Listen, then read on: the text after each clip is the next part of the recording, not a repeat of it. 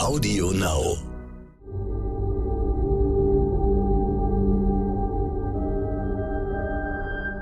Es ist Dienstag, der 7. Juni. Hallo und herzlich willkommen zum Stern-Podcast Ukraine die Lage mit Carlo Masala, dem Politikprofessor und Militärexperten von der Bundeswehr-Universität München und mit mir, Stefan Schmitz, aus dem Hauptstadtbüro von Stern und Kapital.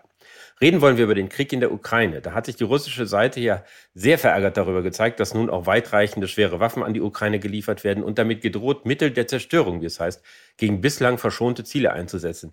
Was verbirgt sich hinter dieser Drohung, Herr Masala? Das ist so verklausuliert, wie sie ausgedrückt worden ist, schwer einzuschätzen. Man kann sie natürlich interpretieren, als dass Russland jetzt sich vorbehält, gegen ähm, Ziele im Westen vorzugehen. Oder aber, und das halte ich für wesentlich wahrscheinlicher, weil bisher ist die Rhetorik äh, des Putin-Regimes eigentlich ähm, sehr eindeutig gewesen, gegen Ziele in der Ukraine vorzugehen, die bislang sozusagen noch nicht unter Beschuss waren. Also da kann, da, das kann der Westen der Ukraine sein, das kann, können aber auch erneute Angriffe auf Kiew sein. Wir haben ja gesehen, wir werden gleich noch darauf zu sprechen kommen, dass es ja welche gab in den letzten Tagen wieder. Also es ist nicht sehr eindeutig. Ich gehe davon aus, dass er damit die Ukraine meint um dort ganz einfach zu signalisieren, dass er die Möglichkeiten hat, den Krieg auch noch weiter in die Ukraine reinzutreiben. Weil momentan sieht es ja auf den ersten Blick so aus, als ob sich äh, Russland nur auf den Donbass konzentriert. Aber Russland hat halt, und das ist die Andeutung, das Eskalationspotenzial auch anderswo in der Ukraine noch Angriffe durchzuführen. Der russische Außenminister Sergei Lavrov hat ja gesagt, dass sozusagen als unmittelbare Folge davon die ukrainischen Kräfte so weit zurückgedrängt werden müssten, dass sie auch mit diesen weitreichenden Waffen kein russisches Territorium erreichen können. Das würde ja zum Beispiel bedeuten, dass der Kampf um Charkiw, eine Millionenstadt, die zweitgrößte Stadt des Landes, wieder von vorne beginnt. Das ist in der Tat nicht auszuschließen, weil es liegt halt in der Grenzregion. Und ähm, das, was Lavrov gesagt hat, deutet darauf hin zu sagen, wir im Prinzip verbreitern jetzt die Front und werden überall dafür sorgen, dass äh, bei den Mehrfachraketenwerfern, und hier muss man ja einschränkend sagen, also die Munition, die geliefert wird, von der wir wissen, dass sie geliefert wird, die beschränkt sich auf 80 Kilometer, das sind keine weitreichenden Systeme in dem Sinne, aber dass sozusagen russisches Territorium sicher ist vor auch möglichen Fehlern der Ukrainer, also jetzt nicht bewusster Beschuss von russischem Territorium, sondern sozusagen Fehler im Beschuss, dass dafür gesorgt wird, dass das technisch nicht möglich ist. Sie haben es gerade schon angesprochen, es gab ja über Pfingsten auch Angriffe auf Kiew und Explosionen in Kiew. Ist das Terror gegen die Bevölkerung oder hat das irgendeinen militärischen Zweck? Nein, das hat meines Erachtens keinen militärischen Zweck. Also wenn wir sehen, was da getroffen worden ist, das waren ja keine sowohl politisch wie militärisch strategisch wichtigen Ziele, sondern da geht es einfach nur darum zu signalisieren, dass man nicht vergessen soll, dass Russland noch die Möglichkeit hat, Kiew anzugreifen, aus der Entfernung, also jetzt nicht mit Bodentruppen, sondern mit Raketen. Und das soll die Zivilbevölkerung terrorisieren und gleichzeitig aber auch ein Signal an die Verantwortlichen, politischen Verantwortlichen in der Ukraine senden, dass man nicht davon ausgehen soll, dass Russland sozusagen keinerlei Möglichkeit hat, Terror im ganzen Land zu verbreiten. Und die Botschaft ist, egal wo man ist in der Ukraine, nirgendwo ist man sicher. Absolut, genau das. Könnte es ein Teil der Strategie sein, dass die Russen versuchen, die ukrainische Zustimmung zu diesem Krieg zu untergraben, indem sie äh, permanent Terror gegen alle ausüben, was dann zur Folge hat, dass die Kompromissbereitschaft auf der ukrainischen Seite steigt? Das ist ein zentrales Ziel des Terrors gegen die Zivilbevölkerung, nämlich die Unterstützung der Zivilbevölkerung mit Blick auf die äh, Politik der, der politischen und militärischen Führung zu untergraben ähm, den Terror und das Leid unter der Zivilbevölkerung so zu vergrößern, dass diese irgendwann mal auf ihre eigene politische Führung äh, drängt oder einwirkt, jetzt zu Kompromissen zu kommen oder irgendwie zu Waffenstillständen zu kommen, damit der Terror gegen die Zivilbevölkerung aufhört. Ja, das ist ein Teil der russischen Strategie.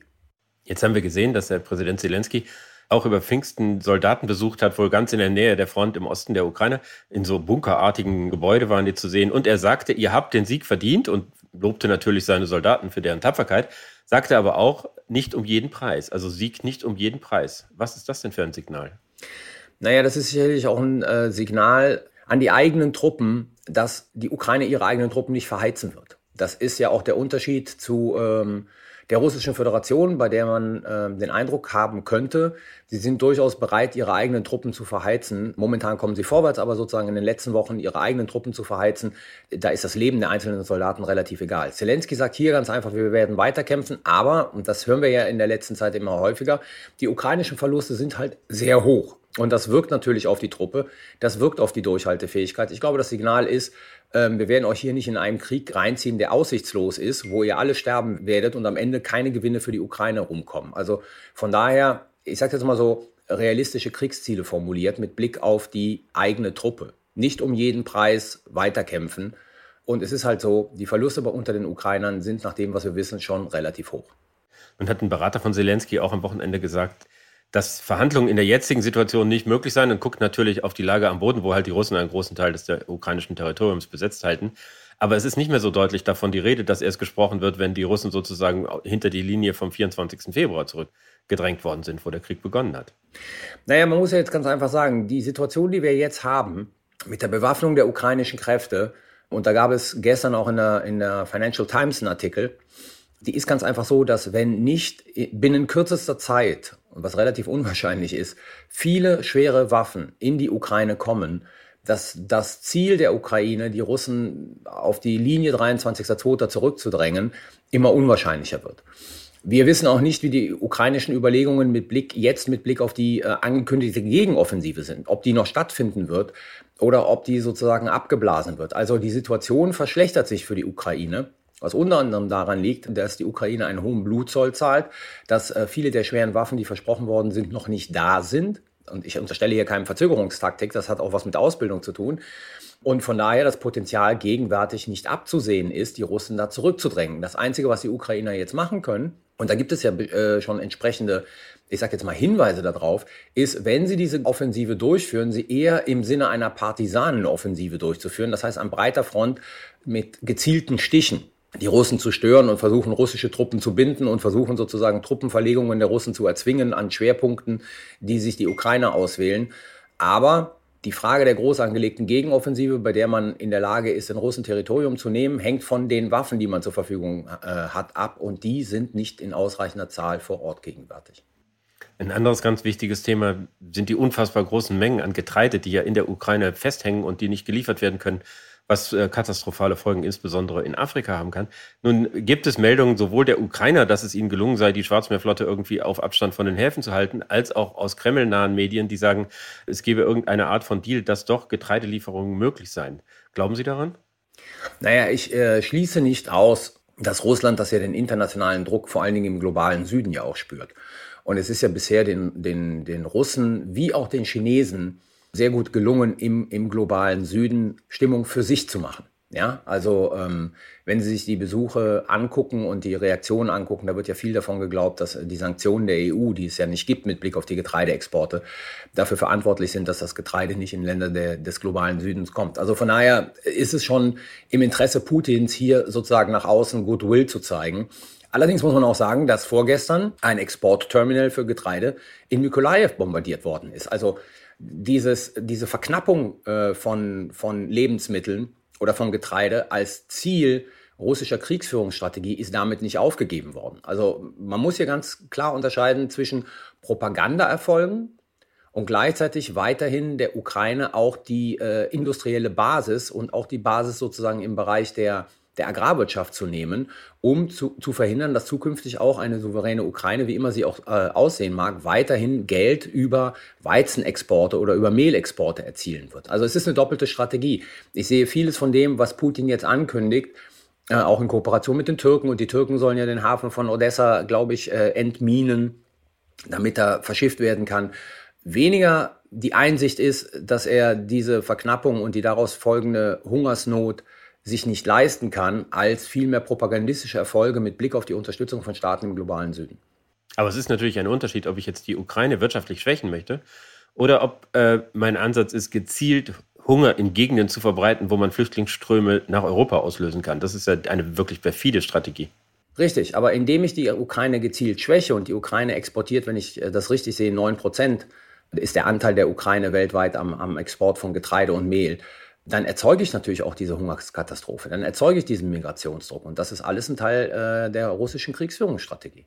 Es geht darum, Europa zu schwächen. Es geht darum, sozusagen die Unterstützung Europas für die Ukraine zu unterminieren. Und das äh, kriege ich momentan nicht hin, sozusagen über die Kriegsführung selber. Also benutze ich andere Mittel.